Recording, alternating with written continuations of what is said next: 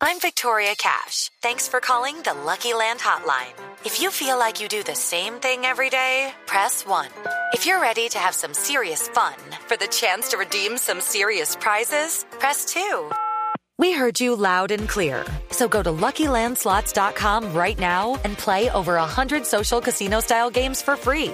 Get lucky today at LuckyLandSlots.com. Available to players in the U.S., excluding Washington and Michigan. No purchase necessary. VGW Group. Void prohibited by law. 18 plus. Terms and conditions apply. Pues déjeme porque tenemos un invitado en la línea con quien vamos a hablar de transición energética, que es el ex viceministro de Minas, Miguel Lotero Robledo, quien estuvo en el gobierno del presidente Iván Duque y a quien teníamos programado para hablar precisamente de la transición energética, pero tal vez el viceministro nos pueda ayudar a entender un poco este tema de la Junta de Ecopetrol. Doctor Lotero, bienvenido. Mil gracias por estar con nosotros hoy aquí en Mañanas Blue.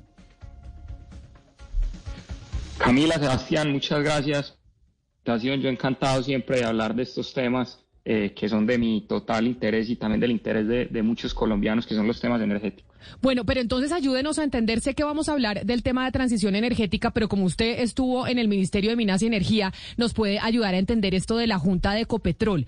¿Es la primera vez que pasa, doctor Lotero? Es que esta noticia se acaba de producir, pero es la primera vez que pasa que hay una molestia por parte de la Casa de Nariño del eh, presidente que nombra la Junta eh, de Ecopetrol y por eso se tiene que reversar la decisión 24 horas después del nombramiento?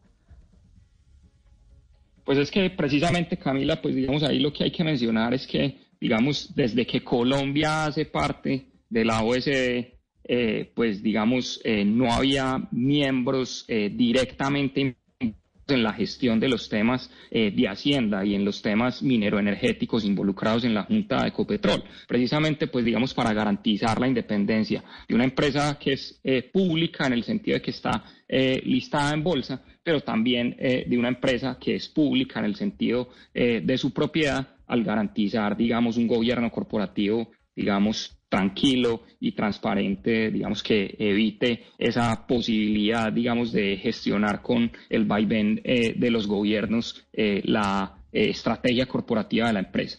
Entonces, digamos, desde ese punto de vista, pues digamos, sí es algo pues inédito. Eso, esa era mi pregunta. No se había presentado antes y cuál sería el mensaje que se le envía entonces a los mercados con esta carta que envía el, el doctor Gustavo Cano, en donde dice que porque por una rabieta del presidente Gustavo Petro se reversa una decisión de la Junta de Ecopetrol nombrándolo como presidente. Okay, round two. Name something that's not boring. laundry? Uh, a book club.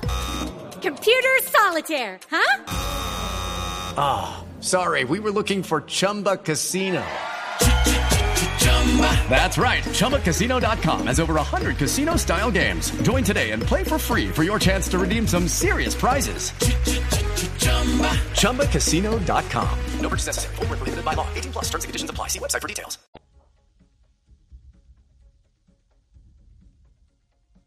Cuando uno mira los temas energéticos y en, y en general de estabilidad eh, macroeconómica del país, eh, pues estas señales eh, en el sector minero energético habían un poco apaciguado las aguas, sobre todo los inversionistas y es quienes tenían un interés especial, digamos, en, los indicadores del país y que por supuesto son muy sensibles a este tipo de situaciones. El los anuncios del día de ayer finalizando pues esta semana pues habían sido muy, eh, muy positivos y muy tranquilizadores en ese sentido, pero nuevamente pues digamos eh, con esta noticia que ustedes están eh, poniendo hoy aquí sobre la mesa pues habrá que ver qué sucede porque pues definitivamente pues sí digamos es inconveniente que el gobierno corporativo de una empresa de estas pues esté siendo manejado desde el punto de vista de la política.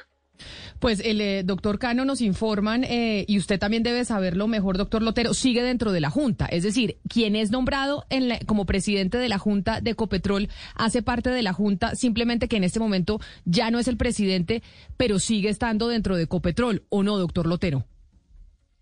Desconozco el contenido formal de la decisión que ahora ha tomado la Junta, pero definitivamente pues las decisiones de remover o nombrar un miembro de Junta en una sociedad como Ecopetrol las toma la Asamblea. Eh, de ninguna manera pues las puede tomar la Junta propia. Por lo tanto, lo que uno puede inferir de lo que ustedes acaban de leer, que es la información eh, como la conozco, es que eh, el doctor Carlos Gustavo se mantiene en la Junta, solo que sin la calidad de presidente. Ah, bueno, ese es, ese es un buen dato y una buena aclaración. Ahora sí, doctor Lotero, aprovechando que lo tenemos en la línea, con este reversazo un poco que se dio de los anuncios de ya no buscar más eh, exploración de yacimientos de gas y demás, a mí sí me parece importante preguntarle qué tan avanzados estábamos nosotros en este momento en el tema de la transición energética, porque un poco el mensaje que hemos tenido es que pareciera que no se hubiera hecho nada y que la transición energética está empezando en este momento con la preocupación perfectamente válida que tiene el gobierno nacional del, del, cambio climático. ¿Qué tanto avanzamos en transición energética nosotros antes de que llegara el gobierno actual? Claro que sí, yo creo que ahí hay, hay, hay varios puntos importantes que mencionar. Primero que pues, la transición energética no es algo nuevo, no es algo de los últimos meses, tampoco es algo de los últimos cuatro años. En los últimos cuatro años se lograron unos avances que fueron fundamentales para fortalecer las bases queda un camino importantísimo por recorrer, pero antes de los últimos cuatro años, eh, sobre todo desde el año 2014, se venía avanzando con unos pasos gigantescos en materia de transición energética. Y si uno simplemente mira los instrumentos de política pública, uno se encuentra que desde el año 2014 existe la ley que es la columna vertebral de las energías renovables y de la transición eh, energética en Colombia, que es la ley 1715, que básicamente establece los incentivos tributarios para todo el despliegue de las energías renovables no convencionales. Cuando hablamos de energías renovables no convencionales, siempre nos estamos refiriendo a tecnologías como la solar, como la eólica, diferentes a las tradicionales que tenemos en nuestro país como tecnologías térmicas e grandes hidroeléctricas, digamos que era lo que principalmente eh, teníamos en Colombia. Y adicionalmente, en el año 2018, antes de que empezara el gobierno eh, anterior, eh, el gobierno del presidente Santos había dispuesto un plan de política pública establecido en un decreto, que es el decreto 570 de 2018, y que establecía unas finalidades muy claras de la transición energética, que era diversificar las fuentes que ya teníamos de energía para generar, uno, más competencia, Dos, resiliencia eh, ante las situaciones de cambio climático que podían eh, suceder y que las renovables iban a ser una fuente complementaria fundamental ante nuestra base hidroeléctrica. Tres, digamos, poder aprovechar la diversidad de recursos y potencial que tenía Colombia.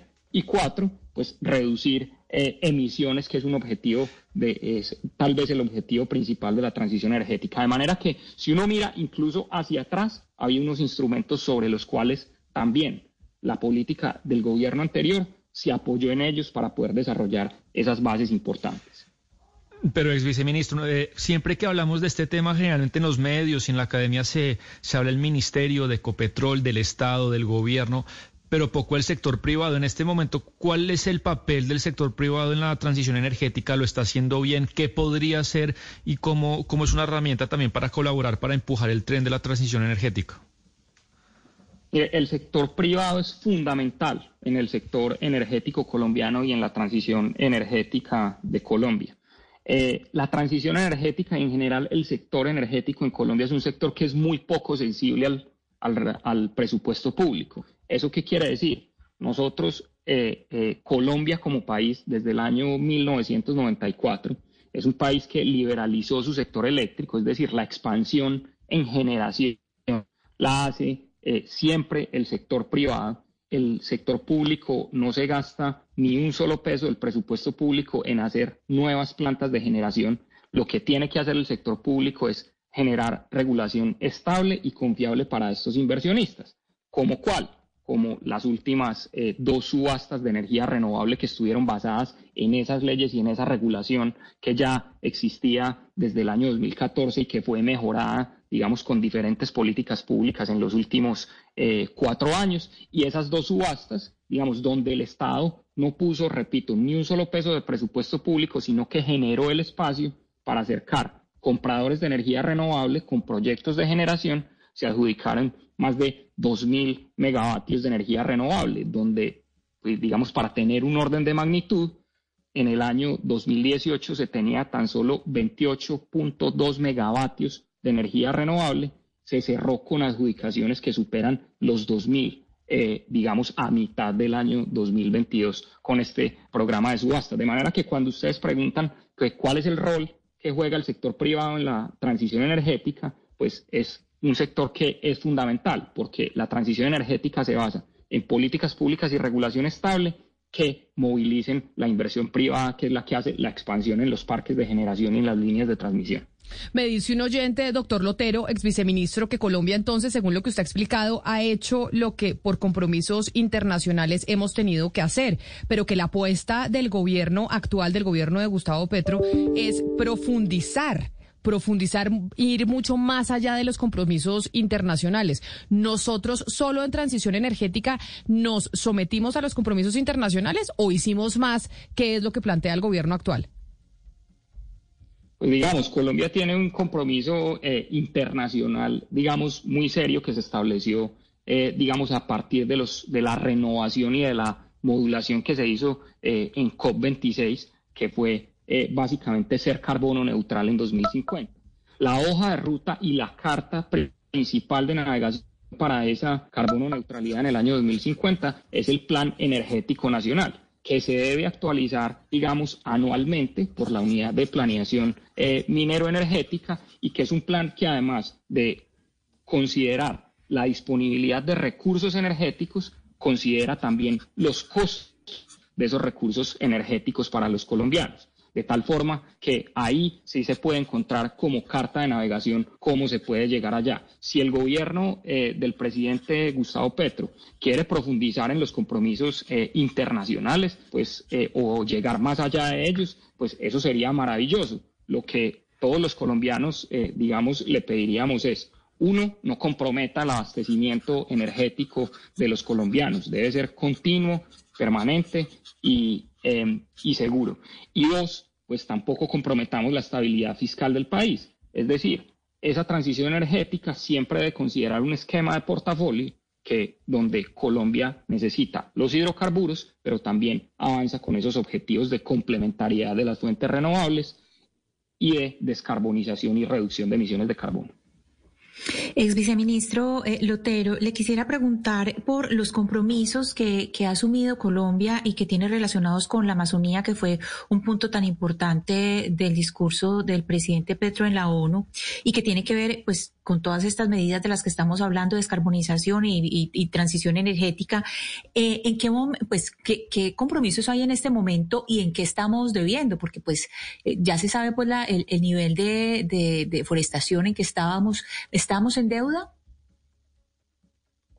Ok, pues digamos ahí lo que hay que decir en, en principio es, digamos, el gobierno del presidente Iván Duque cerró con un compromiso, eh, digamos, muy claro, y es que para el año 2030 el 30% eh, del territorio colombiano y de las áreas marítimas colombianas iban a ser áreas protegidas, que es el esquema, digamos, eh, tradicional, formal e institucional, bajo el cual, digamos, se protegen eh, este tipo de áreas para cualquier tipo de actividad productiva, digamos, humana o económica que afecte, digamos, este tipo de áreas. Este es un compromiso que digamos que supera con creces eh, cualquier tipo, digamos, eh, de estándar internacional en este sentido, más aún teniendo en Doctor Lotero. Algo pasó con la comunicación del, doctor Lotero que está, estamos comunicándonos por WhatsApp que en estos momentos él se encuentra en, eh, en Londres después de haber eh, salido precisamente del gobierno del presidente Iván Duque, se encuentra en Londres pues porque ya se quedó sin chanfa en el gobierno eh, nacional y porque además entiendo está haciendo unos estudios en el London School of Economics, si no me equivoco. Doctor Lotero, ¿usted me escucha?